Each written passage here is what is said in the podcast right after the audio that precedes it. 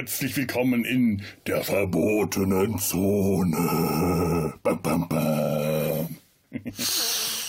Oh, das war, klingt gruselig. Ich glaube, im ganzen Film wird das nicht so dramatisch gesagt.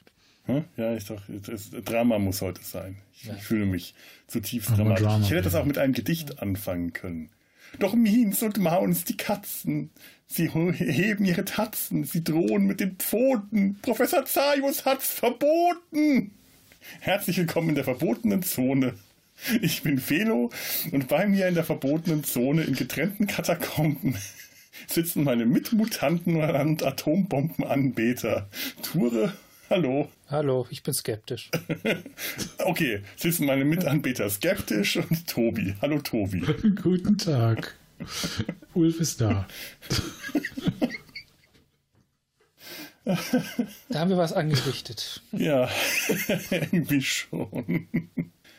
So, worüber reden wir heute? Wir reden heute über den Planet der Affen. Einfach weil der schon so lange, so lange auf uns wartet und äh, der darf nicht länger warten. Das haben wir einfach beschlossen. Genau. Wenn ihr den, den, den Podcast jetzt heute übrigens ähm, im, im falschen Podcast hört, beziehungsweise, also ihr könnt ihn gar nicht im falschen Podcast es, gibt, hören. es, gibt ja, es gibt ja nur die Auswahl richtiger Podcasts. Richtiger Podcast und anderer Ja. richtiger Podcast. Ja. Denn äh, die Folge heute kommt sowohl im Sumpf als auch bei Data sein Hals. Warum? Weil das eine, das ist ein Science-Fiction-Film, einer der wichtigen Science-Fiction-Filme und äh, deswegen Data sein Hals.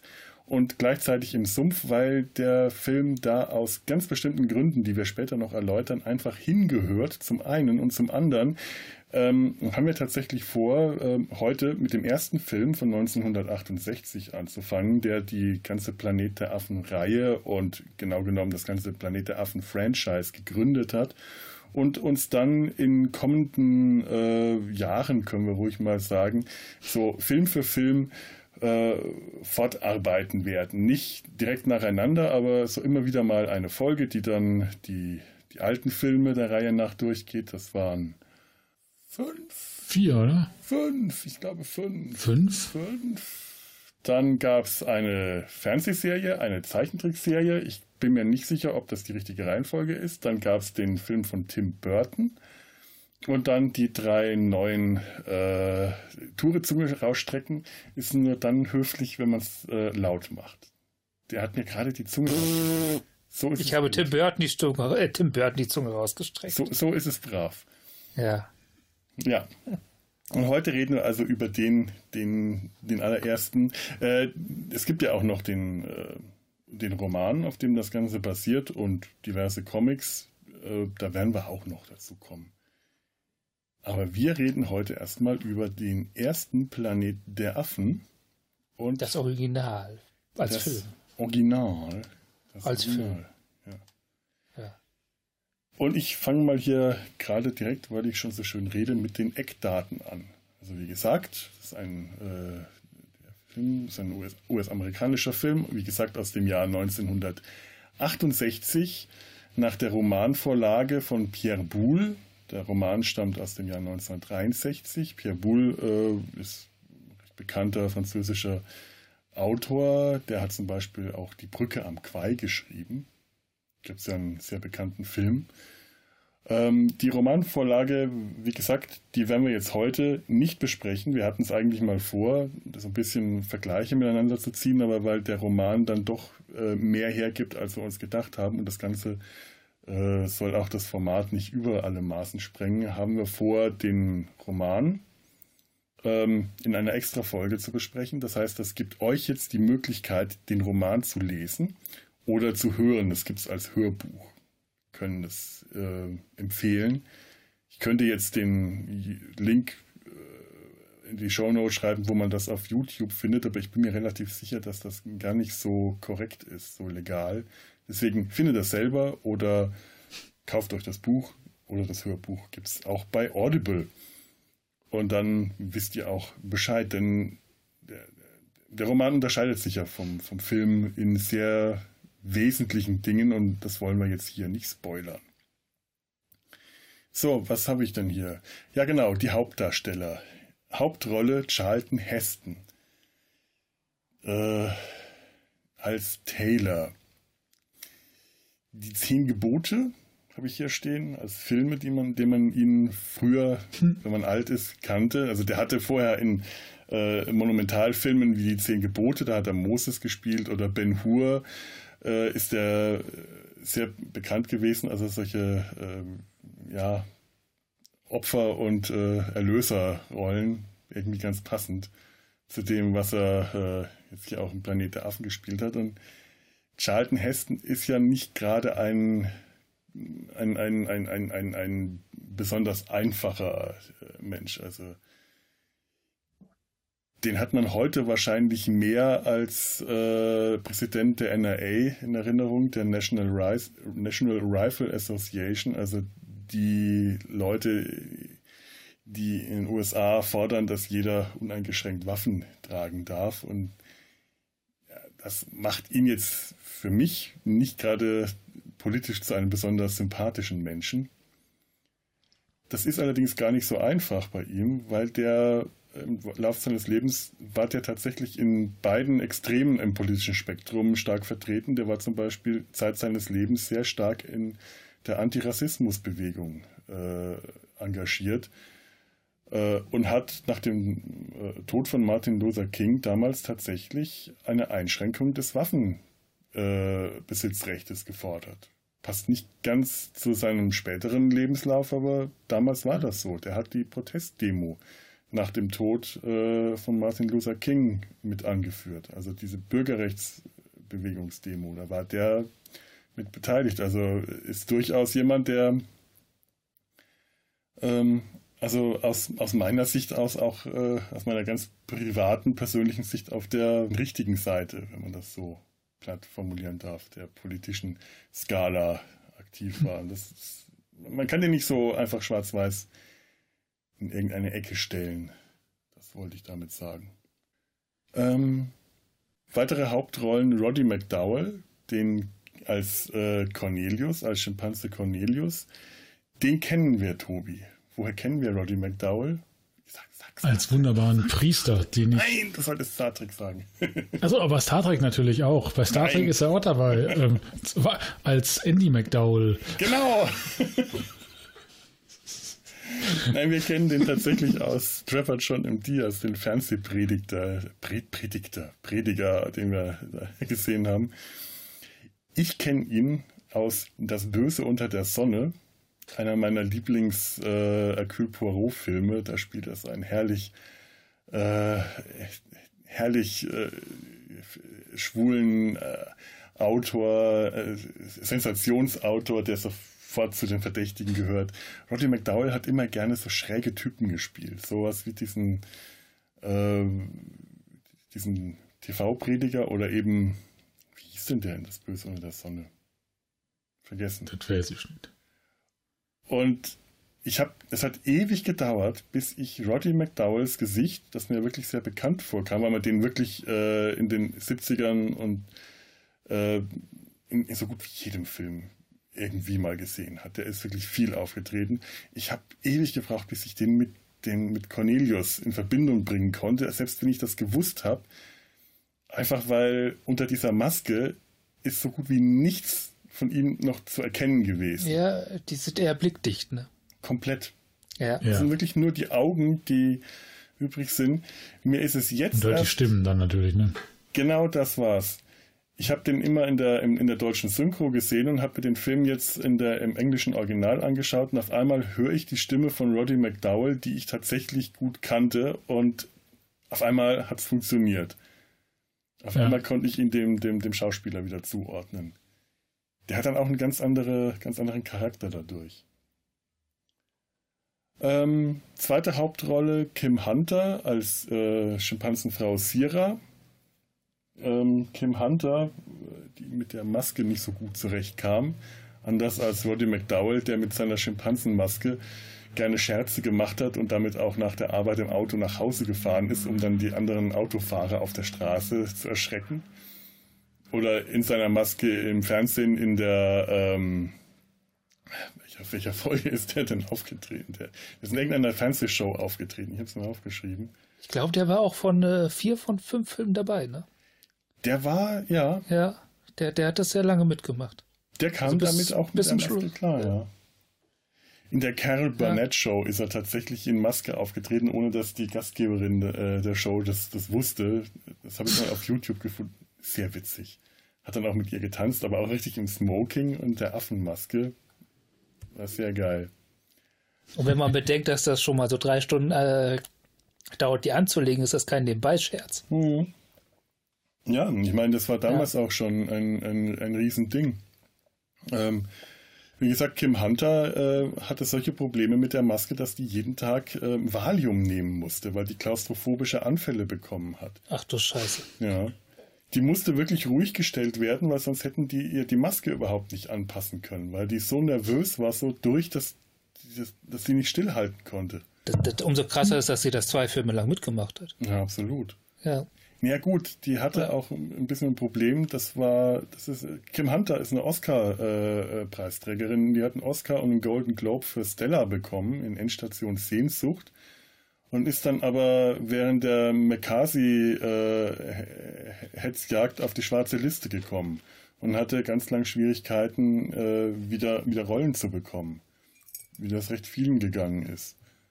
Und die äh, hat die Rolle angenommen, ohne es richtig zu wissen, was da auf sie zukommt. Ihr Agent hat ihr gesagt, ja, ja, die schminken dich ein bisschen und dann siehst du aus wie ein Affe und das wird schon gut, nimm die Rolle mal an. Aber wie hätte es auch einschätzen können? Das war ja neu. Also die, die, diese Art von Masken im Spielfilm. Ja. Das, das war damals nicht äh, so Common Sense, wie es heute ist. Nee, nee, das äh, John ja. Chambers hat die gemacht, der äh, auch die Ohren für Mr. Spock äh, eingefertigt hat oder die Stirn von Herman Munster. Aber das mm. ist ja, das waren ja auch keine Komplettmasken, die die da aufgesetzt bekommen haben, sondern die haben einzelte, einzelne Teile aufgeklebt bekommen und die miteinander verbunden, so dass die noch Mimik zeigen konnten. Und die mussten das aber erstmal lernen, unter diesen Masken überhaupt zu agieren, zu sprechen und ähm, auch Mimik zu zeigen, wenn man sich das anschaut. Man kann, das Sprechen wirkt immer ein bisschen steif, aber die Gesichtsmimik, die ist da. Und die mussten halt komplett übertriebene Mimik, äh, äh, so über, über, äh, total übertrieben agieren, die Augen weit aufreißen, alles viel zu stark äh, machen, damit das durch die Maske halt noch durchkam. Sie mussten quasi äh, Stummfilmschauspielern. Hm. Ja, auf ja. gewisse Weise ja. Ähm, bam, bam, ja, und dann Linda Harrison, äh, die die Nova gespielt hat. Äh, die zweite große Frauenrolle, die äh, tatsächlich dann auch als Stummfilmschauspielerin mehr oder weniger agiert hat. ähm, ich weiß nicht, was die sonst noch gemacht hat, aber äh, doch, die war im Planet der Affen von äh, 2001 von äh, Tim Burton auch mit dabei. Da hat sie auch eine ähnliche Rolle gespielt, nur nicht das Love Interest, sondern einfach nur eine Menschenfrau. Ich meine, sie hat auch in den so letzten, letzten beiden Planet der Affen noch mitgespielt. Die, die äh, Gefährtin von Caesar, war die das nicht? Also äh, äh, von der alten Reihe. Das kann sein. Also ich weiß, dass sie ja. im zweiten Film dabei ist und äh, bin aber überfragt, ob sie. Da bin ich jetzt überfragt. Das kann gut also sein. Im zweiten auf jeden Fall. Mhm. Und im dritten sehe ich jetzt gerade nicht. Nee, ich sehe es auch nicht. Das kann aber auch an, meinem, an meinen schlechten Augen liegen. Nee, Rückkehrplanet der Affen war sie noch äh, dabei, das ja, war's. Aber der Flucht ist sie nicht mehr. Nö, äh, also wenn, dann wäre sie da in einer anderen Rolle und als nicht als Nova. Das Drehbuch hat äh, Rod Serling, haben Rod Serling und Michael Wilson geschrieben. Rod Serling hat die äh, erste Fassung geschrieben Rod Serling ist äh, bekannt als der Macher der Twilight Zone. Das ist diese Mystery-Serie aus den 50ern, diese Schwarz-Weiß-Serie. Und äh, man, man merkt das dem Film an, dass das könnte auch eine Folge aus der Twilight Zone sein, meiner Meinung nach. Rod Serling ist der, der am Anfang jeder Folge der Twilight Zone, wenn ich mich jetzt nicht total daneben liege, immer äh, das Publikum direkt durch die vierte Wand begrüßt als Moderator und dann sagt, willkommen in der Twilight Zone oder das ist eine Geschichte aus der Twilight Zone. Und dann ist er in der verbotenen Zone gelandet. Oh uh, ja. Uha, schlechter, ganz schlecht. Okay, ich gebe es nicht, lass uns. ähm, Michael Win Wilson hat das Ganze nochmal überarbeitet äh, und der hat unter anderem das Drehbuch für Die Brücke am Quai geschrieben. Also zudem, der hat auch viele andere Filme, äh, Drehbücher für bekannte Filme wie Lawrence von Arabien geschrieben, aber auch eben Die Brücke am Quai, was wiederum äh, ein Roman von Pierre Boulle war, der auch hier die Romanvorlage geliefert hat. Also scheinbar kannte man sich und äh, konnte miteinander. Und Michael Wilson hatte etwas mit Kim Hunter gemeinsam. Der ist ebenfalls in der McCarthy-Ära auf die schwarze Liste gesetzt worden. Also der kannte diese äh, Hexenjagdprozesse, diese Anhörungen sehr gut und hat das dann auch äh, in, ins Drehbuch sehr viel stärker mit eingearbeitet, was etwas, was im, in der Romanvorlage zum Beispiel äh, so gut wie komplett gefehlt hat. Und da können wir ja später auch noch ein bisschen was dazu sagen, wenn wir im Film an die Stelle kommen. Rod Serling hat übrigens über ein Jahr an dem äh, Drehbuch gearbeitet und 30 Versionen äh, hergestellt. Ich glaube, die haben Michael Wilson einfach deswegen geholt, damit er den, damit er den Film fertig kriegt. Hm. Ich weiß nicht, ob das sonst noch Regie Franklin äh, J. Schaffner, äh, dem habe ich jetzt nichts, außer dass der Papillon gedreht hat, aber das ist nicht so interessant. Äh, Make-up-Design John Chambers, hatte ich gesagt. Übrigens äh, zu den Masken noch ein Überbleibsel der ähm, Masken. Also es gab so ein paar halbfertige Masken, die sind übrig geblieben und die wurden dann in der Lost in Space Episode Fugitives in Space wiederverwendet. Da brechen, da bricht ein äh, krimineller Orang-Utan aus einem Weltraumgefängnis aus und äh, ich habe schon wieder vergessen und wird irgendwie zusammen mit den Hauptdarstellern aus Lost in Space wieder eingefangen und die müssen dann zu dritt nochmal aus dem Gefängnis ausbrechen und das ist ein ganz, ganz, ganz schlechter Albino-Gorilla. Das ist eine komplett unfertige Maske. Die haben einfach nur die gelben, die weißen Gummiteile genommen, dem ins Gesicht geklebt und Haare drüber. Aber in Lost in Space, und das ist der Grund, warum ich, äh, wenn ihr Data sein Hals, äh, also das in Data sein Hals hört, dann habt ihr am Anfang das Intro von Lost in Space gehört. Dem habe ich musikalisch Rechnung getragen. Ja, ah. Musik von Jerry Goldsmith, ebenfalls jemand, der uns als äh, Star Trek-Fans sehr gut bekannt ist. Der hat äh, unter anderem, also der hat ja sehr, sehr viel gemacht, aber der hat auch die, das Titel von Star Trek The Motion Picture, den Titel, nicht das Titel, geschrieben. Die Musik, die dann für The Next Generation äh, auch wiederverwendet wurde. Und hier äh, für Planet der Affen ähm, hat der sehr atonale Musik äh, geschrieben. Also sehr, sehr schräge Musik, äh, hat Instrumente wie Metallschüsseln äh, verwendet, ein Widerhorn oder eine, eine Quika, wenn man das, ich weiß nicht, was ich jetzt richtig ausgesprochen habe. Das, eine Quika ist, ähm, das, das, das klingt so.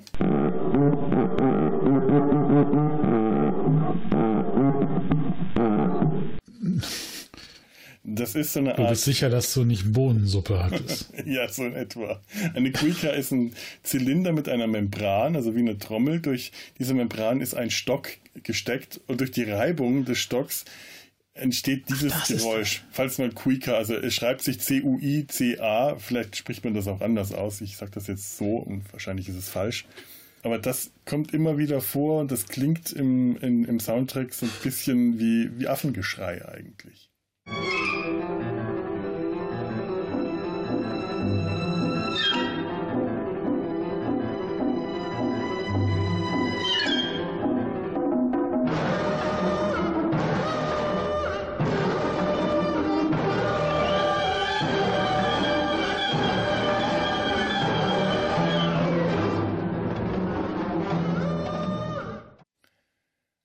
Ähm, bam, bam, bam. Jetzt habe ich meine Notizen weggeklickt. Das ist was sehr schlau.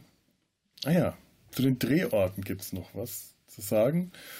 Ähm, die verbotene Zone äh, wurde am Colorado River um Lake Powell gedreht. Das ist, äh, wurde diese, diese, diese äh, skurrile Wüstenlandschaft dargestellt. Der, die, die Strandszene am Point Hume in Malibu und das Affendorf im Malibu Creek State Park. Und woher kennen wir den? Aus Batman. ja, ich glaube, das kann sein. Aus Mesh natürlich. Ach so. Das ist genau da, wo auch Mesh gedreht worden ist, steht auch das, äh, beziehungsweise, also in, im gleichen Park, man sieht die gleichen Hügel, wenn sich Cornelius und Cira Küsschen geben, sieht man im Hintergrund die Hügel, über die eigentlich die Helikopter Verwundete ins Mesh-Lazarett bringen müssten. Das haargenau dasselbe. Ich meine, auch in einer Szene sieht man da hinten. Äh Jetzt bist du weg. Jetzt ist er wieder da. Jetzt ist er wieder da. Du musst nochmal wiederholen. Was sieht man? war weg, war da. Den ja, schlechten weg? Witz willst du ihn wiederholen? Also den schlechten Witz, ich habe den schlechten Witz vergessen. Das macht äh, dann, dann Ich sag doch, äh, doch äh, fürs Protokoll nur. An, in irgendeiner Szene sieht man auch ein Zelt mit einem roten Kreuz. ja, okay, er war schlecht, aber äh, wir, wir lassen nichts verkommen.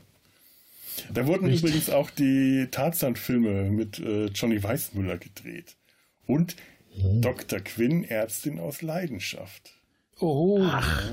Und Masters of the Universe. Also das ist oh. wirklich einer der absoluten Drehorte, die so oft äh, verwendet wurden. Die sind halt wahrscheinlich auch in der Nähe von Hollywood leicht zu erreichen gewesen. Dann sind das ja heilige Hügel. Heilige Hügel, ja. So, jetzt die äh, noch etwas, die TV-Erstausstrahlung. Ich habe vergessen, wann, ähm, also in, in Kinopremiere hatte der im Februar 1968 in den USA. Ich weiß nicht, wann der hier in Deutschland ins Kino kam. Wichtig war für mich nämlich die TV-Erstausstrahlung. Und jetzt wird schwierig. Später. Könnt ihr euch erinnern, wann ihr diesen Film zum ersten Mal gesehen habt? Ungefähr. Es muss irgendwann in den 90ern gewesen sein, weil ich in den 90ern angefangen habe, Spätprogramme im Fernsehen zu gucken. Okay. Also das war im Spätprogramm, das weiß ich noch. Ich habe das aufgenommen, ja. das heißt, wir hatten schon einen Videorekorder. Den ersten Videorekorder haben wir bekommen, boah, Ende der 80er, wir waren ja relativ spät. Eine Magnetplatte auf Sat 1? Die Erstausstrahlung, zumindest nach dem, was ich herausgefunden habe, war im ZDF am 30. Januar 1988 in der Reihe Der fantastische Film. Das ist diese Reihe aus äh, Horror und Science Fiction und fantastischen Filmen, die im Spätprogramm liefen und diese tolle animierte äh, Vorspann hatte, der ähm, ich den, den Künstler leider vergessen, der auch äh, Yellow Submarine gemacht hat. Ah, ja. Und das lässt sich leicht rauskriegen. Ja, das Problem, das ich damit habe, für mich klingt das ungefähr fünf Jahre zu spät.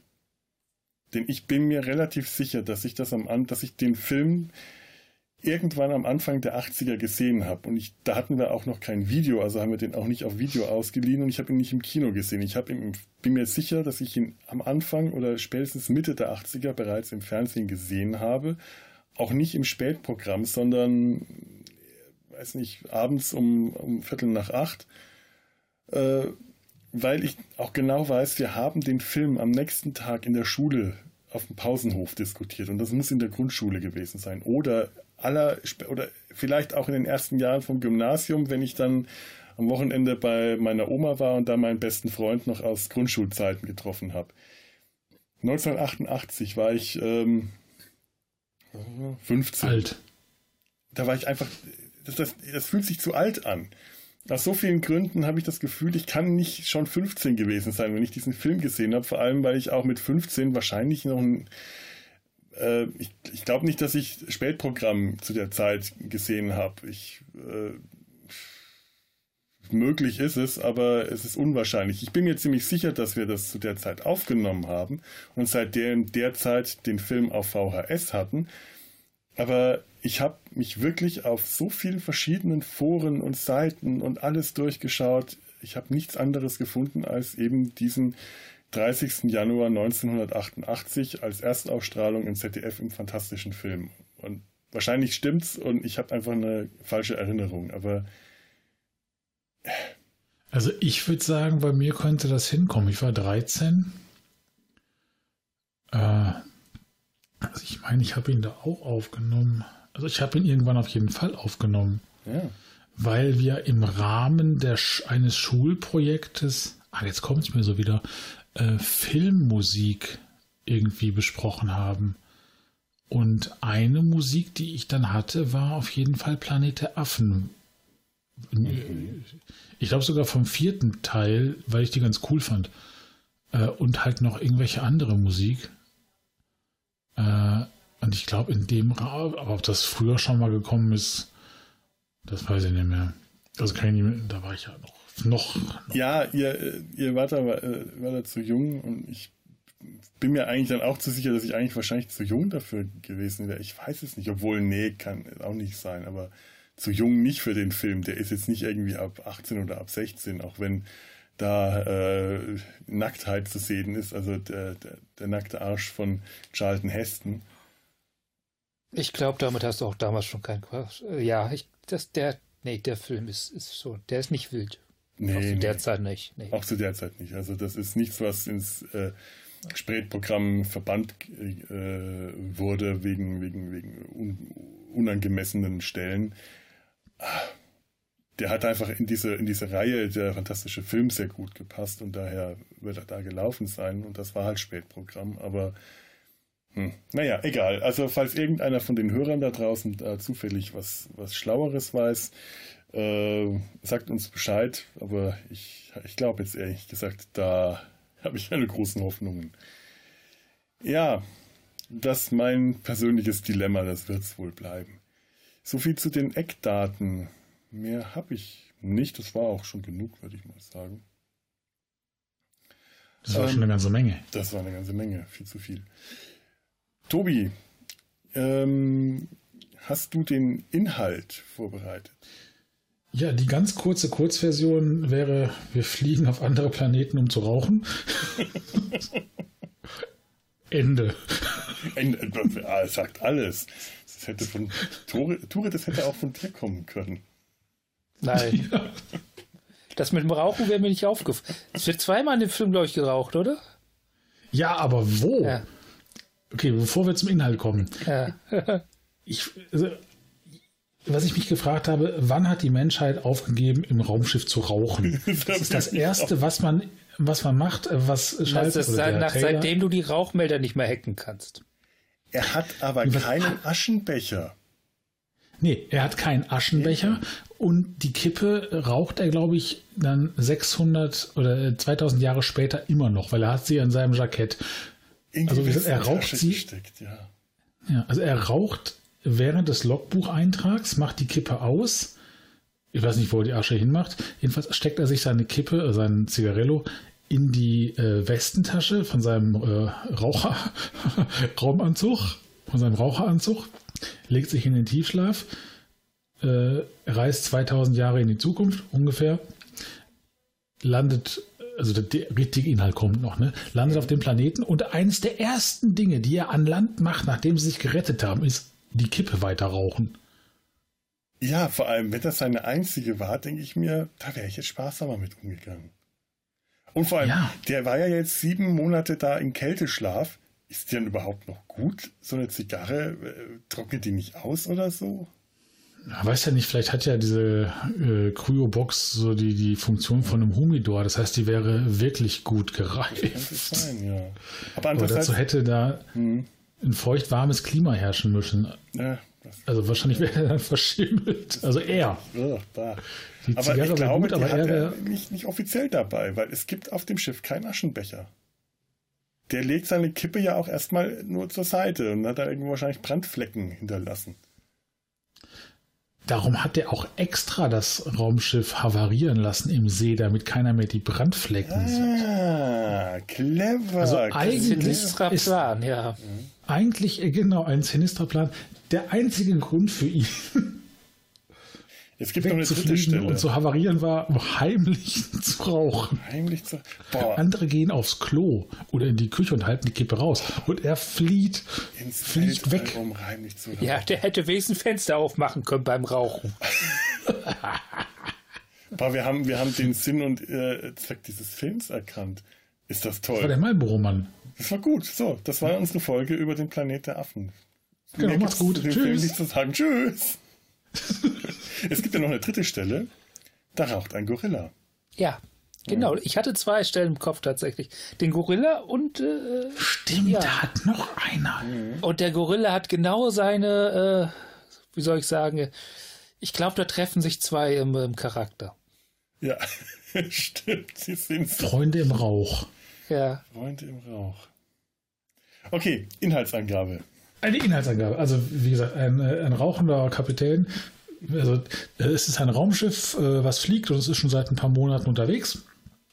Und äh, die einzig wache Person ist halt noch der Kapitän Taylor. Tyler Taylor, äh, der noch seinen letzten äh, Logbucheintrag macht, seinen letzten Zug nimmt und so ein bisschen erklärt, äh, wo sie hinwollen, was sie da machen, dass er die Menschheit scheiße findet und froh ist, da weg zu sein.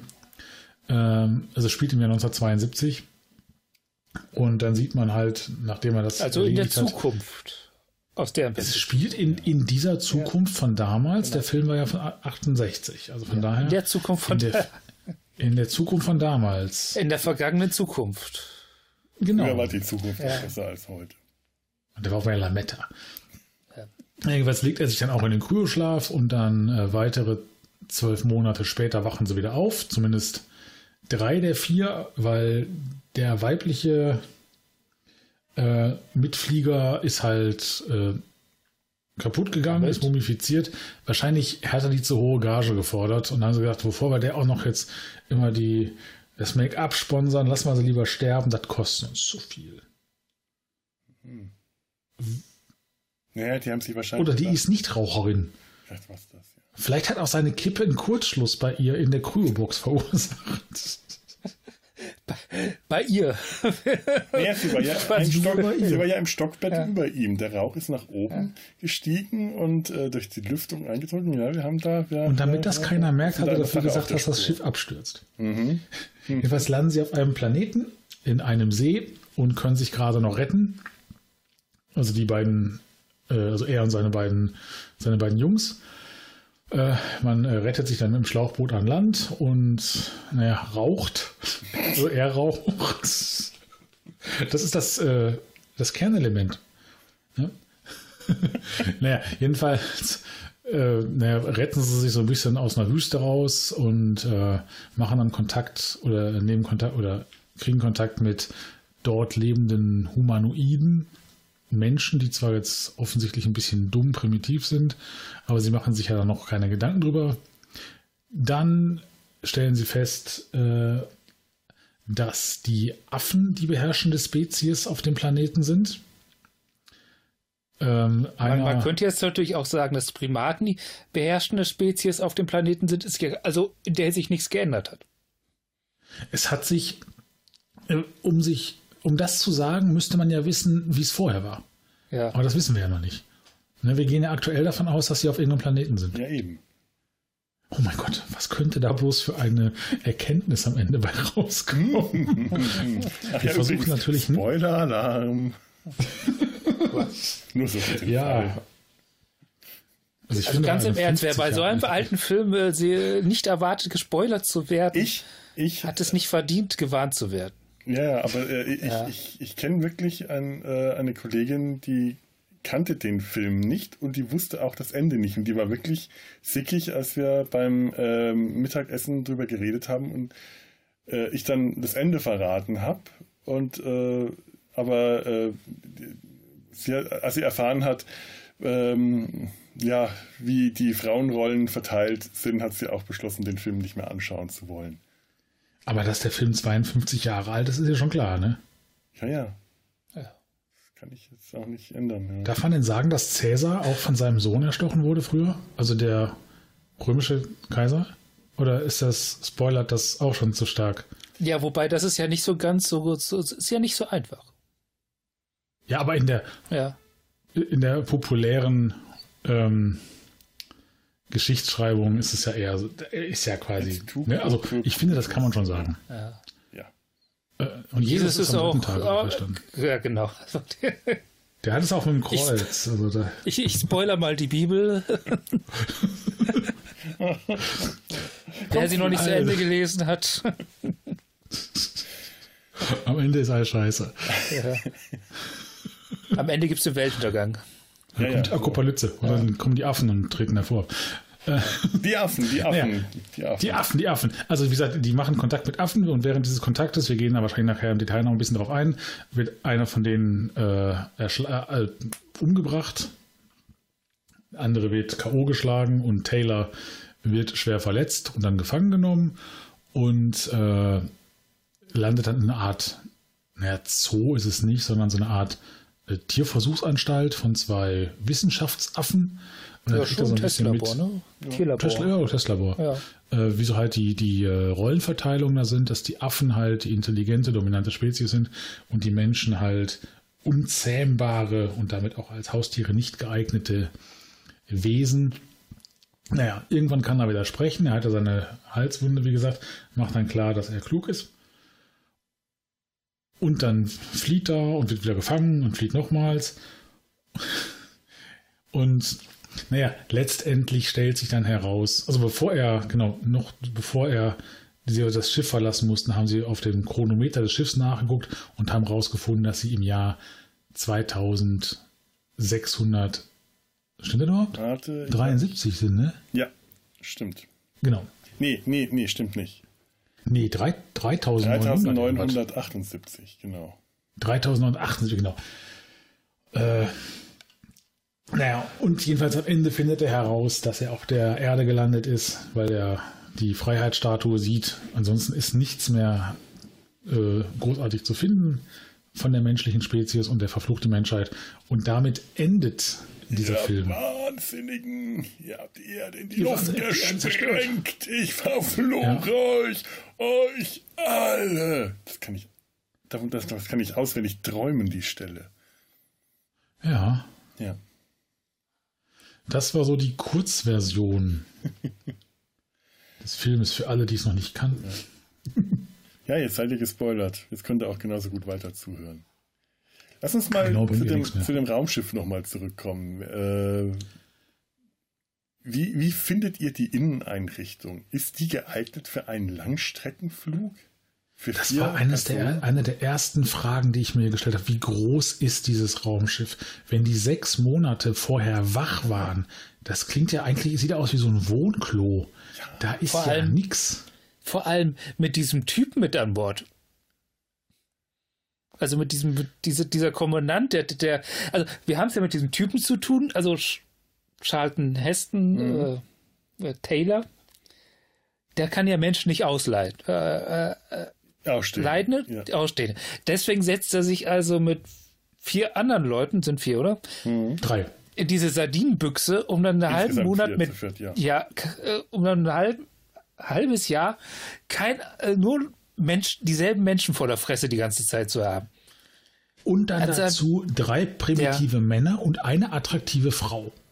Da, ja. kommen wir, da kommen wir auch noch drauf. Und was die gammelt auch noch weg. Das, was das soll, da kommen wir später noch ganz groß drauf. Da, äh, da kommen wir auch nicht drum rum. Und äh, das war auch äh, mit der Grund, warum die Kollegin sich damals geweigert hat, den Film anzuschauen. Und ich kann es ihr noch nicht mal übel nehmen, weil äh, die Stelle im Film, das geht eigentlich so, so aus so vielen Gründen so gar nicht. Aber, äh, aber äh, zurück zu dir, was du, äh, was du gesagt hast das stimmt, mit dem möchte man nicht äh, sechs Monate eingesperrt sein. Aber dieses ganze Schiff ist auch viel zu eng. Und es ist so unangenehm. Wobei, wobei wir wissen ja auch gar nicht eigentlich, wie groß das ist. Wir sehen nur einen relativ kleinen Bereich. Wir sehen einen Teil, der abstürzt, aber ist das vielleicht das ganze Raumschiff gewesen oder nur. Aber auch dann, angenommen, dass, also ja. jetzt guckt ja die Spitze raus, die ist ja relativ genau. groß, lass mal zehn Meter sagen. Ja. Aber ein zehn Meter großes Schiff ist für einen sechsmonatigen äh, Flug, in dem man aktiv ist, ist das viel zu klein viel zu für vier Leute. Allein, was die an Proviant mit haben müssen. Die müssen ja auch der, der Muskel oder der, der körperlichen Degeneration vorbeugen. Das heißt, die müssen ja auch Sport machen, Gravitation und so weiter. So, und ja, wenn Gravitation haben sie ja. ist. Ja, aber die Asche fällt okay. nach unten. Ja, ja, Stimmt. man sieht, ja. äh, es ist Gravitation an Bord. Äh, am Anfang, wie er da sein Logbuch aufmacht und später zu den äh, Betten äh, marschiert nach hinten. Also da wird es eine künstliche Gravitation gegeben haben, die für das Jahr 1971 bemerkenswert ist. Also den großen Elektromagneten. Aber wie viel, wie viel von dem Schiff soll noch unter Wasser sein? Angenommen, da ja. wären 100 Meter Schiff noch unterhalb des Wassers. Wobei wir in Teil 2 auch schon wieder die, wir sehen dieselbe Kapsel in Teil 2 direkt nochmal. Also wirklich ja. dieselbe. Und ja. das ist tatsächlich nicht viel mehr, als dass wir da sehen. Also, genau, weil auch ja. dann, warum sollten dann die Kryokapseln direkt da oben sein? Neben der, ja. Äh, neben dem Steuer, neben dem Aschenbecher. Es gibt da Aber das glaub, alles keinen Sinn. viel mehr. Gut, ich glaube, es liegt, also jetzt ist es, glaube ich, einfach die ganze, der ganze Film, das Raumschiff dient wirklich nur dazu, dass, also das Raumschiff ist für den Film fast egal. Das ist die zehn Minuten wichtig, die wir sehen können, dass die Leute auf den Planeten abstürzen und das war's. Und ich glaube, dementsprechend viel Sorgfalt und, und Energie hat man das Ding mhm. reingesteckt. Es ist auch, es ist äh, ja. äh, storymäßig ein Prop. Genau. Ja. ja. Und ich gehe jetzt mal davon aus, also äh, es war damals keine Fortsetzung geplant. Also man hatte vielleicht schon was im Hinterkopf, äh, das, aber direkt geplant war es nicht. Das, also auch Charlton Heston hatte jetzt nicht äh, das war nicht klar, als die Fortsetzung gedreht wurde, dass der dann mitmacht, weil man äh, mhm. damals nicht direkt in, in Fortsetzungen gedacht hat und die Schauspieler gleich für mehrere Filme unter Vertrag genommen hat. Also kann man sich das, das Ganze auch so betrachten, diesen Film erstmal einzeln herzunehmen und äh, spätere Filme nicht in so eine Rechnung mit einzubeziehen. Also äh, wie du sagst, das, das Schiff sieht man im zweiten Teil nochmal, aber äh, und im dritten Teil nochmal größer, also komplett. Da ist es wirklich nicht viel größer als das, was wir jetzt sehen. Aber ich frage mich schon, äh, wenn man das jetzt nicht in äh, Rechnung zieht, ob man mehr Schiff einfach unter Wasser nicht gesehen hat, nachdem die, weil es ist wirklich einfach verdammt klein und es. Aber äh, also jetzt von damals aus gedacht, müsste eigentlich noch mehr Schiff unter Wasser gewesen sein, weil wenn das das ganze Schiff ist, wie soll es dann so rausragen können aus dem Eben, Wasser? Ja. Ja, also es muss, es muss doch noch wesentlich mehr da gewesen sein, damit das Schiff so im Wasser liegen kann, wie es oder es muss einen lag. Schwerpunkt haben, der hinten liegt. Also die, der Motor muss zum Beispiel im, im Heck des Schiffs äh, angebracht aber, sein. Aber selbst dann, dann wär's, selbst dann wäre es nicht so weit rausgeragt. Ja. Also, also da muss noch was kommen dahinter. Ja, das stimmt. Damit es so im Wasser liegt, wie es da lag. Ja, es war. Aber keine 100 Meter. Und wozu hat das Schiff innen Schalldämmmatten an den Wänden? Ich glaube, das hatten damals alle Raumschiffe. Damit man außen nicht hören das kann, was da drin passiert? Ja. Ah. Nee, äh, weil, weil die futuristisch aussehen. So ist das. Ja. Ich finde aber auch, äh, es ist äh, innen sehr un unangenehm gebaut. Also diese, ja.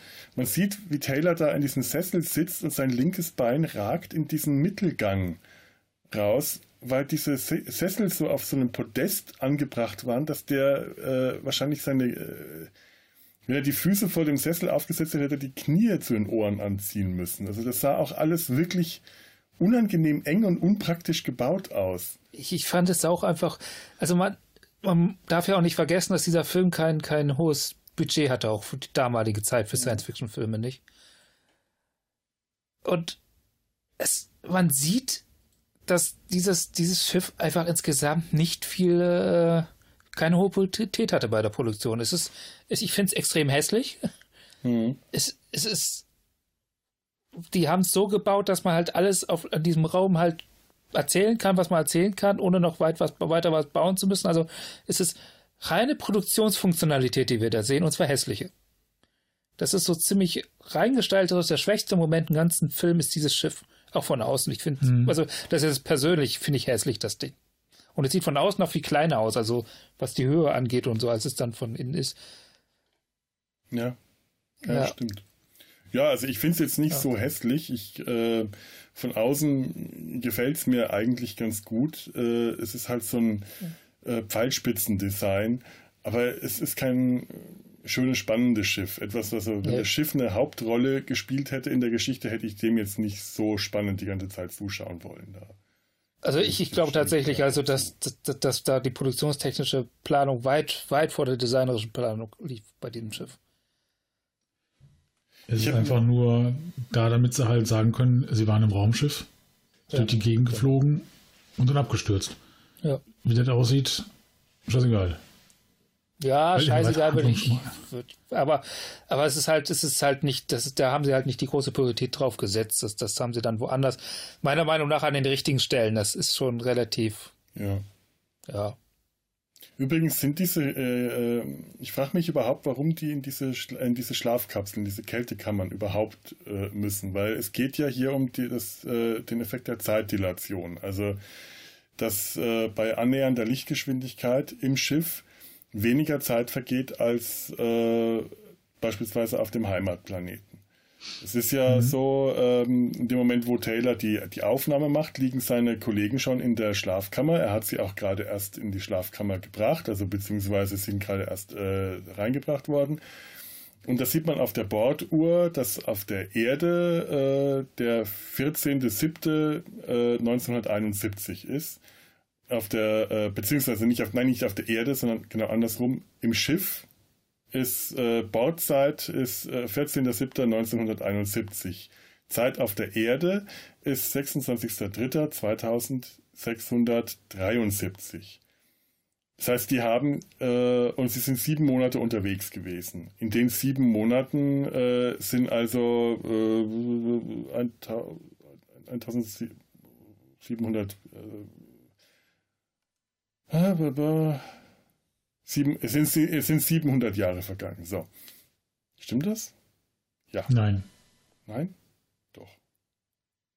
Von 1971 doch, bis doch, du hast, doch, ja. oh, das, ist so das ist so kompliziert. Mathematik ist, ist äh, gerade im Moment Mathematik, aus verschiedenen Gründen nicht meine, meine Stärke. Und, und warum müssen Sie für die restlichen sechs Monate in die Kältekammer? Ich meine, Sie haben sieben Monate ausgehalten. Äh, warum jetzt die sieben Monate in die Kältekammer, in die Schlafkammer? Weil jetzt, Sie werden ja zu früh geweckt, so wie ich es verstanden habe. Das war ja gar nicht das Ziel. Ich denke auch, die sollten länger schlafen, ne? Ja. Ach, das kann natürlich sein. Ja. So Weil ansonsten ist die Frage berechtigt, was soll das? Ja, sie stürzen aber, ja auf den Planeten ab, auf dem sie dann landen, das ist wahr. Genau, aber dieser Planet war ja nicht das Ziel, die wollten ja woanders hin.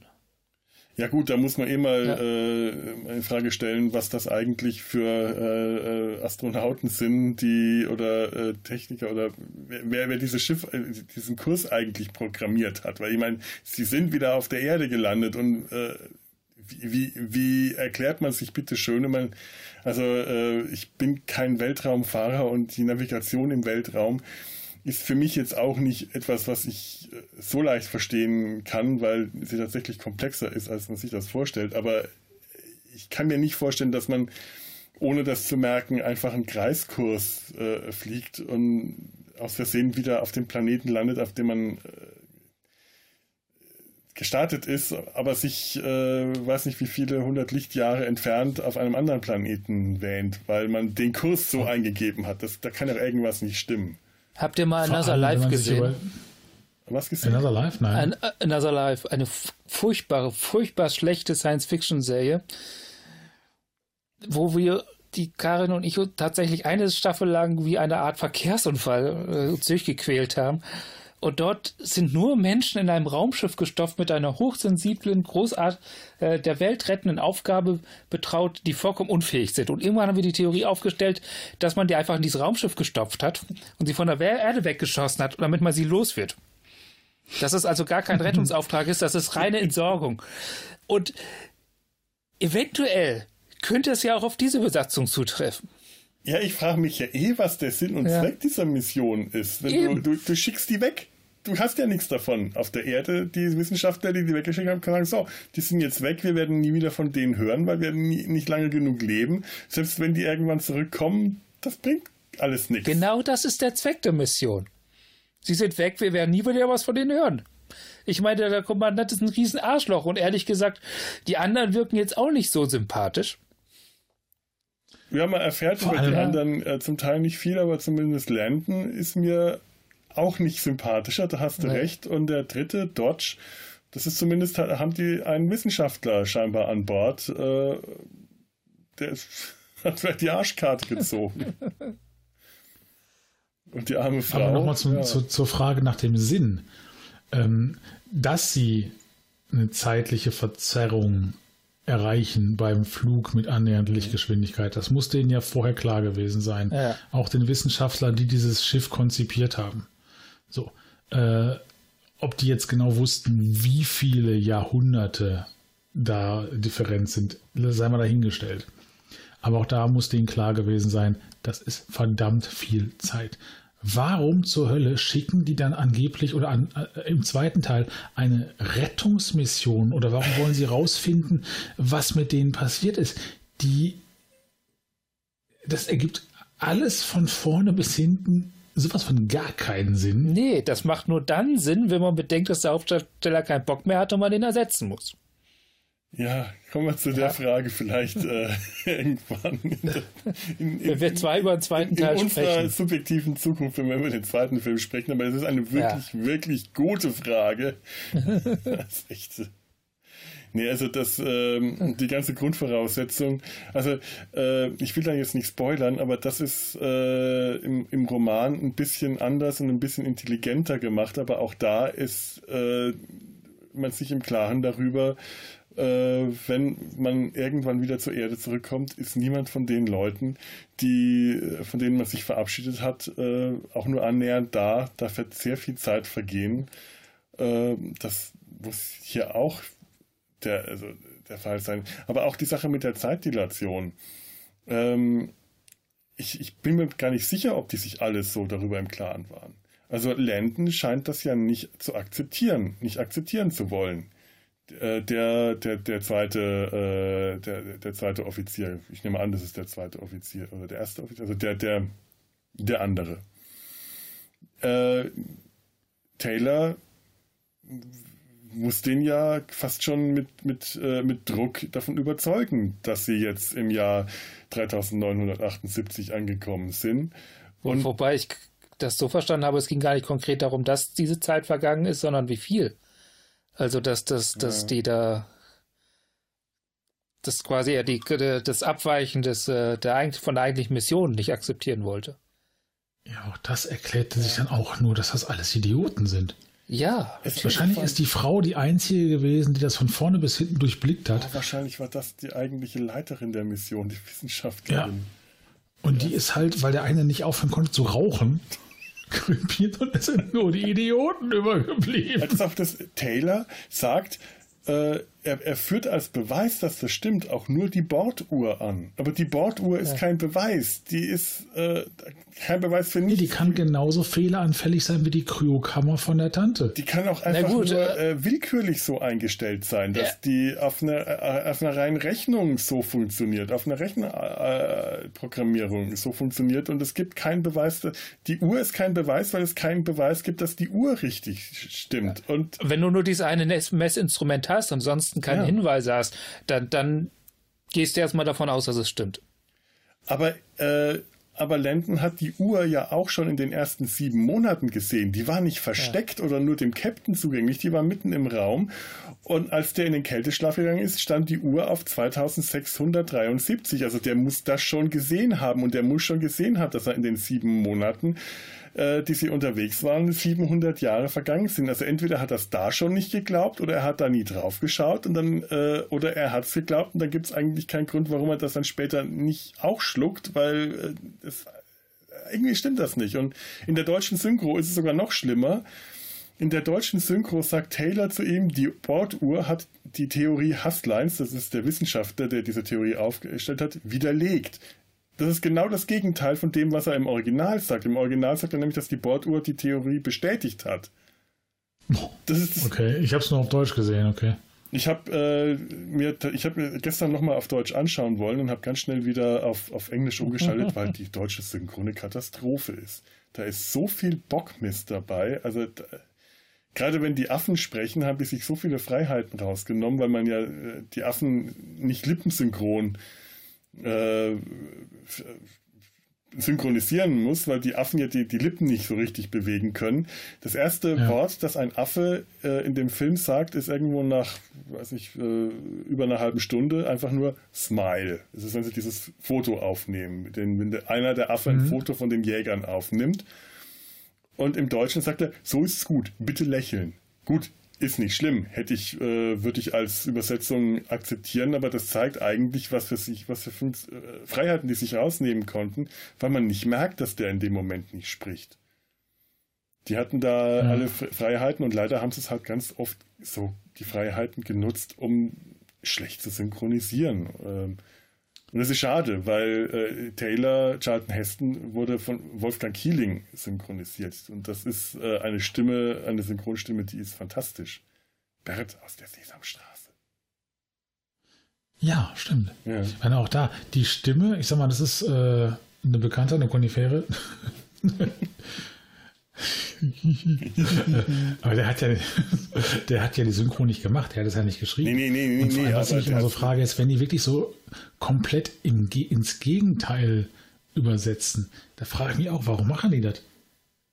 Die haben einfach nicht aufgepasst. Idioten? Die haben, äh, ja, oder haben sie nicht aufgepasst, ja. Die haben das Wort Munition falsch übersetzt. Er sagt im äh, äh, wenn sie dann Bestandsaufnahme machen, was sie noch, was sie so retten konnten, also was sie an, an Notration da haben, dann zählt Taylor auf, das und das haben wir, eine äh, Pistole, äh, 20 Rounds of Ammo. Das sind 20 ja. äh, Patronen Munition. Da haben sie im Deutschen 20 Rollen Ammo draus gemacht die haben das nicht übersetzt. Die haben, waren entweder zu faul nachzuschlagen, was das ist, oder haben sich gedacht, ach nee, Munition sagen wir nicht, wir sagen 20 Rollen Ammo, das klingt schön nach Science Fiction. Und das zieht sich durch den ganzen Film durch, solche Schlampereien. Das finde ich furchtbar. Als Kind ist mir das also natürlich nie aufgefallen. Häufig, ja. Und, äh, Gott, nee. Ja, das ist, wenn man nicht drauf achtet, sage ich mal, ist das nicht so schlimm. Mir ist es auch nie aufgefallen. Oder wenn es mir aufgefallen ist, dann wusste ich, was Ammo ist. Oder Ammo. Als alter Wolfenstein-Spieler damals in den 90ern. Übrigens dieses Boot, in dem die dann, also ich, diese Tornister, die die da mit sich rumtragen, die sind ja schon extrem äh, un unbequem aus, aber dieses Boot, dieses aufblas aufgeblasene Rettungsboot, in dem die da davon paddeln, ist euch an dem Ding mal was aufgefallen? Das ist gerade mal groß genug, dass drei Leute reinpassen. Ha. Als ja, das war von vorne ein perfider Plan, dass die Alte stirbt. ich gehe mal eher davon aus, äh, ich meine, äh, der, ähm, der, der, der dritte äh, Mann der Gruppe, Dodge, äh, ist, äh, das ist ein schwarzer Schauspieler das ganze Jahr im Jahr 1968 gedreht, ist es schon äh, bemerkenswert, dass sie einen, äh, einen, einen, einen, schwarzen Schauspieler eine so große, äh, relativ große Rolle geben. Ich hätte da jetzt was Zynischeres erwartet, wie er dann seinen Platz aufgeben muss in, zu der Zeit. Da haben sich die Konstrukteure wahrscheinlich etwas sehr Rassistisches dabei gedacht. Och ja. Aber es spielt hier in einer Zukunft, in einer Utopie. Vier Jahre weiter. Ja, ja echt. Also. Nee, also das ist, das merkt man recht deutlich. Da haben sie einfach ähm, gewusst, es, es spielen, es sind, es kommen nur drei äh, Astronauten vor. Da brauchen wir kein größeres Schlauchboot. Da hat das Prop Department gepennt. Oder die hatten verschiedene Schlauchboote an Bord und sie wussten ja, dass sie nur noch zu dritt sind, also haben sie das Dreier-Schlauchboot genommen. Das könnte natürlich alles erklären. Du hast die bessere Erklärung. Ich, ich denke immer nur an das Schlechte. Ich denke nur das Schlechteste von Ich denke mal, die hatten noch ein Zehn-Mann-Boot. Hätten sie unterwegs Gäste aufgenommen, hätten sie das genommen. Bin ich Taylor? Denke ich nur das Schlechteste von der Menschheit? Weiß ich nicht. Ist das so? ja. Bist du Astronaut? Äh, laufe ich den ganzen Tag im Lendenschurz rum? Das weiß ich nicht. Ja, Homeoffice? Das, das, äh, das, das musst du auch nicht wissen. Du siehst mich hier nur den Oberkörper. Mehr wirst du auch nicht zu sehen bekommen. Ich finde aber interessant, die drei Typen, äh, Landon, Taylor, äh, Taylor, Landon und Dodge, äh, die werden an einer Stelle schon recht schön äh, charakterisiert, nämlich wenn sie von dem äh, Schiff wegpaddeln und das Schiff sinkt.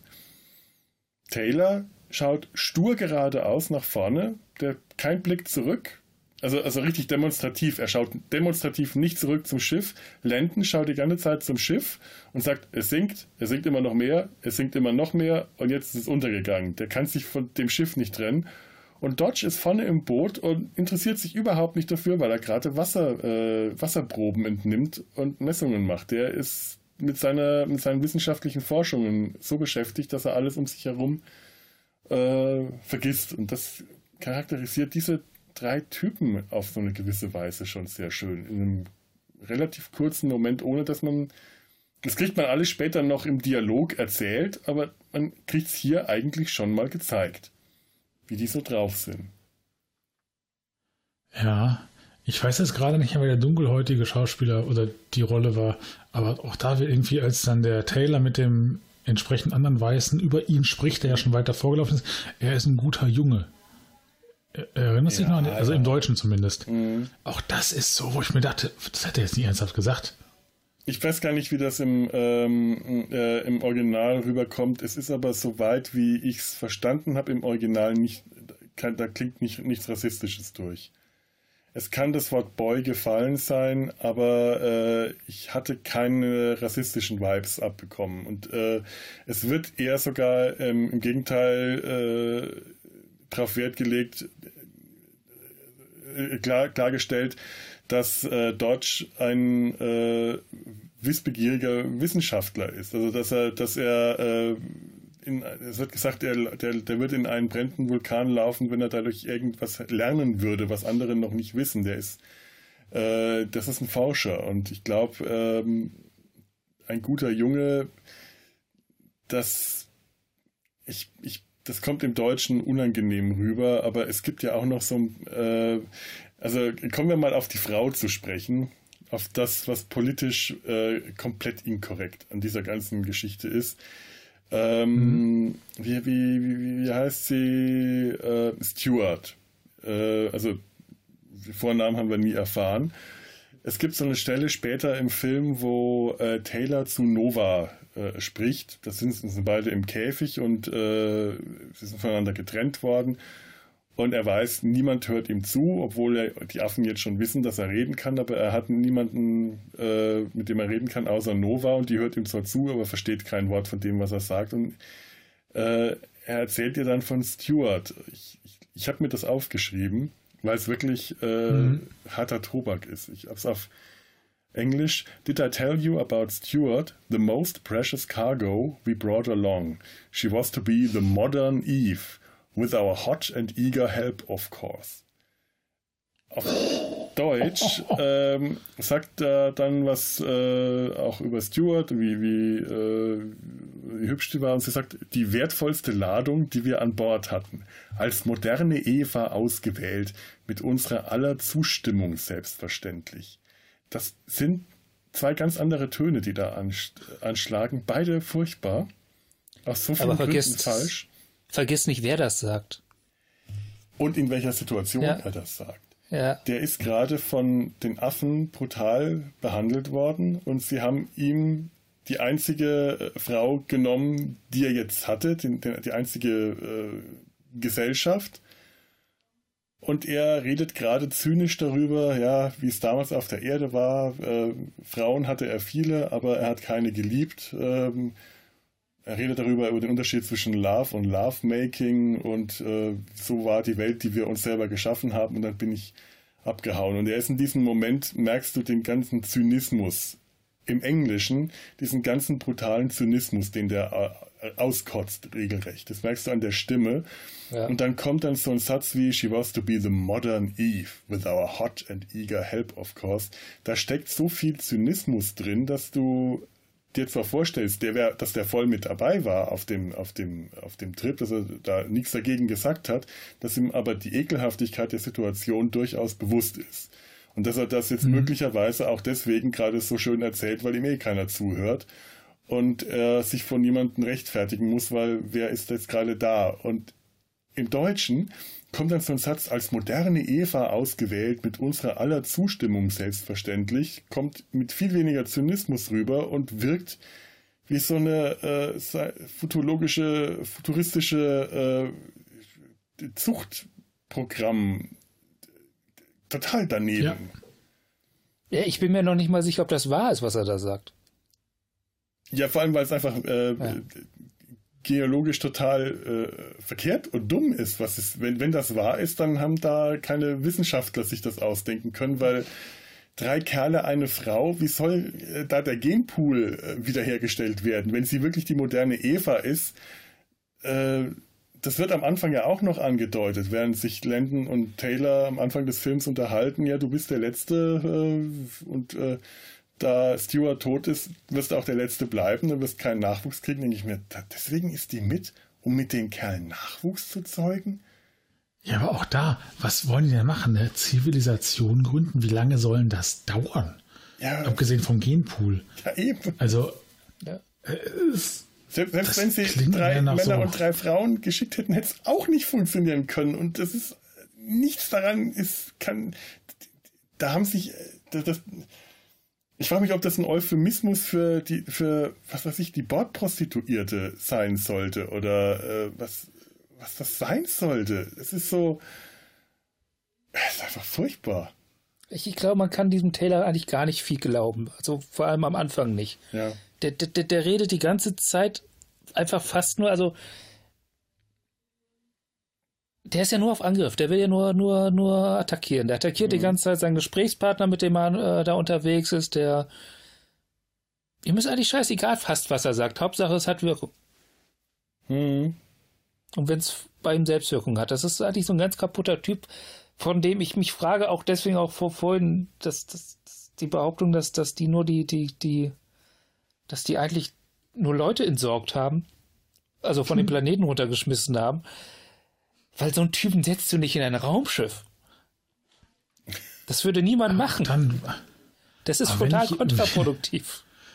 Aber wie aufwendig ist das, jemanden so zu entsorgen? Ja, was ja. muss da für ein Budget äh, vorhanden gewesen sein? Ja, vor allem nur die, die, vielleicht sind das, das sind drei Ultrabösewichte.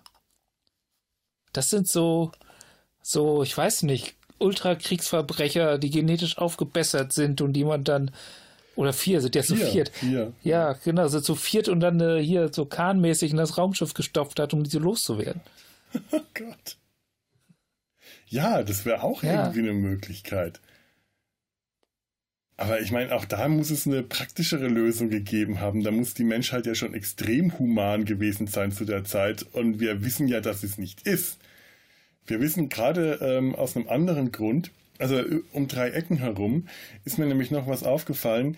Ähm, ich, hab, ich, ich bin bei der Recherche auf etwas gestoßen, was interessant ist.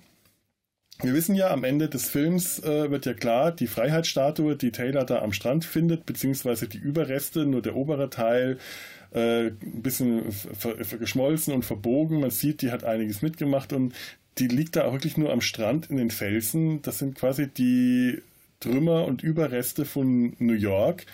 Die, die Höhle, die sie da erforschen, äh, da, da muss ja was Schlimmes passiert sein. Und Taylor erklärt dann auch, dass die Menschen die Erde in die Luft gejagt haben.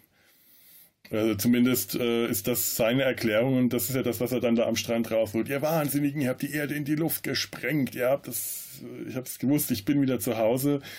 Ähm, es muss also einen Atomkrieg äh, sehr wahrscheinlich gegeben haben. Und ich hätte jetzt mal, verdammt, das hatte ich noch vor nachzuschauen, was zwischen, aus Gründen, zwischen 1971 und 1986 an ähm, beinahe Kriegen stattgefunden hat, an, ähm, an, an, an Konflikten, die hätten eskalieren können. Verdammt, das habe ich vergessen. Wisst ihr nämlich, warum ich auf 1986 komme? Hm? Nein ich habe gelesen, dass der Teil der, äh, der Fackel der Freiheitsstatue, den man im Bild sieht, die alte Freiheitsstatue war, die die auch 1968 noch hatte, dass die Freiheitsstatue aber 1986 renoviert wurde und da eine andere Fackel ersetzt wurde, die man, die auch vom Design sich unterscheidet. Man könnte also, wenn man um zwei Ecken denkt, was jetzt wirklich um, um sehr viele Ecken rumgedankt, diesen Atomkrieg zwischen 1971 und 1986 platzieren. Wegen der Fackel. Wegen der Fackel. Ja. Okay. Weil es noch die alte Fackel ist. Und verdammt, warum habe ich da nicht nachgeschaut? Wobei wir, wir es jetzt. Wobei wir es ja eh mit einer alternativen Zeitrechnung zu tun haben, bei der die Fackel vielleicht nicht ausgetauscht wurde. Ja, aber es Weil die wussten ja nicht, dass die Fackel ausgetauscht werden wird. Ja, genau. Ja. Ja, aber Wobei ich meine, äh, Taylor redet am Anfang ja auch noch so in seinem Bot-Eintrag, äh, der Mensch, sind die Menschen immer noch dabei, Kriege zu führen, äh, lassen sie ihre Kinder verhungern und äh, Wann ist und, wann war eigentlich die Kuba-Krise? Ja, sowas wollte ich rausfinden. Ich denke, die müsste eher gewesen sein. Äh, 1962. Ja, die 62 war, war das. War ja noch Kennedy lebendig. Ja, und ich meine, äh, zwischen 71 und 86, da war immer noch richtig äh, kalter Krieg. Da hätte auch viel passiert sein können.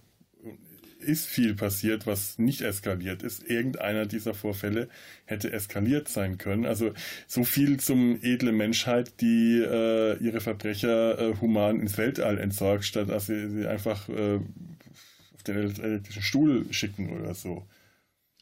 Wobei ich mich aber auch bei der Freiheitsstatue frage, wenn wirklich alles in Grund, äh, in Schutt und Asche gelegt wurde, warum existiert dann ausgerechnet an der Stelle noch ein relativ gut erkennbares Stück Stahl? Französische ähm, Wertarbeit. Französische Wertarbeit.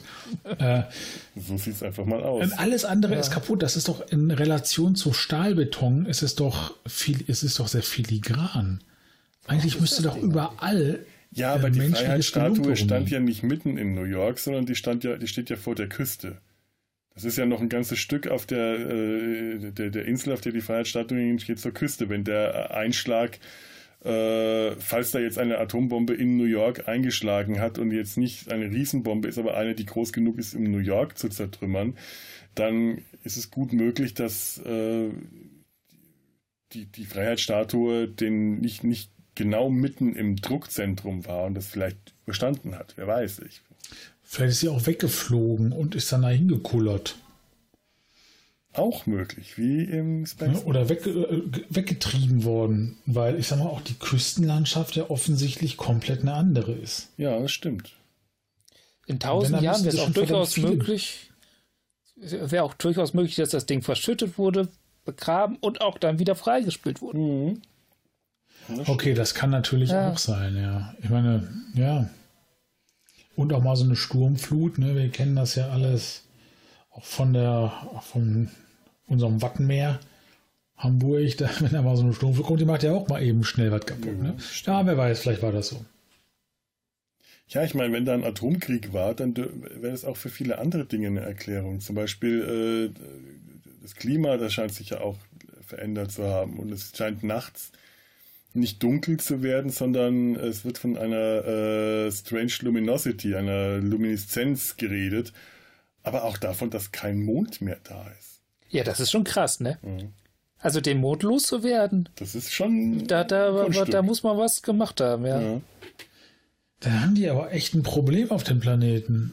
Ja, da weil, haben die wirklich weil der Mond stabilisiert die Erde ich, ich, ich kann mir auch nur vorstellen, dass da irgendjemand einfach Push geschrieben hat und das keiner gemerkt hat, weil das ist so ein Nebensatz in einem Dialog, aber wenn der Mond weg ist, dann kann eigentlich nichts mehr existieren. Vielleicht, so. ist, vielleicht ist das einfach noch ein überlebender Satz aus einem alten Entwurf, wo die halt tatsächlich auf einem anderen Planeten gelandet sind. Es ist auch durchaus möglich. Ja. Der hat ihn ja wirklich äh, oft genug überarbeitet, äh, äh, Rod Sterling. Und ähm, es, es, es weiß auch irgendwie heute keiner mehr, wer was geschrieben hat. Dieses Ende zum Beispiel, das wird, äh, das sind mehrere Quellen, jeder behauptet irgendwas anderes. Es ist sogar so, dass du dieselbe mhm. Quelle mehrmals fragen kannst und verschiedene Antworten bekommst. Rod Serling hat das zum Beispiel ja. auch nicht gewusst, ob die Idee am Ende von ihm stammt oder von einem, äh, der ist von mir. Ein anderer Mann hat er behauptet, nee, das hat ein Team aus vier Leuten sich ausgedacht und dann gibt es der nächste behauptet wieder was anderes und wieder was anderes. Also das sind da ist einfach durchaus möglich, dass da sehr viel Flickschusterei betrieben worden ist und dass man das einfach übersehen hat.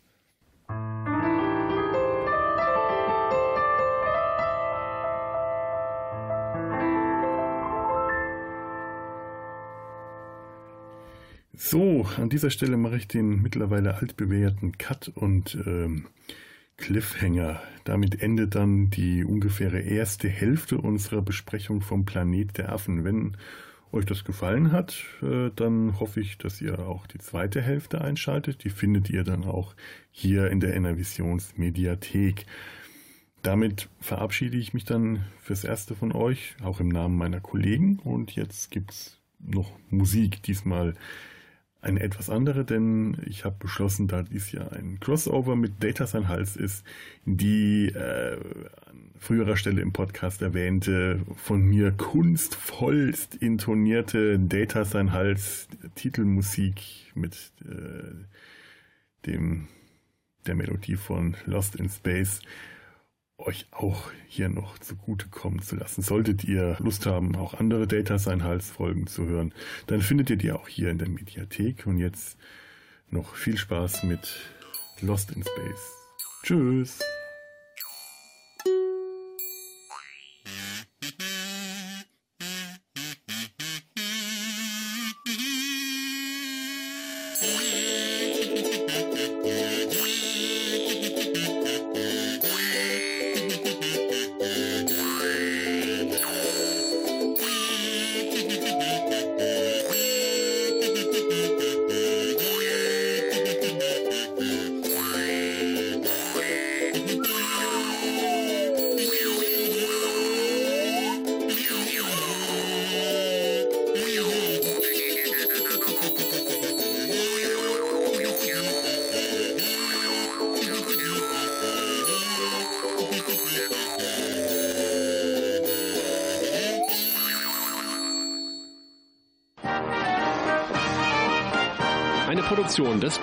Imperiums.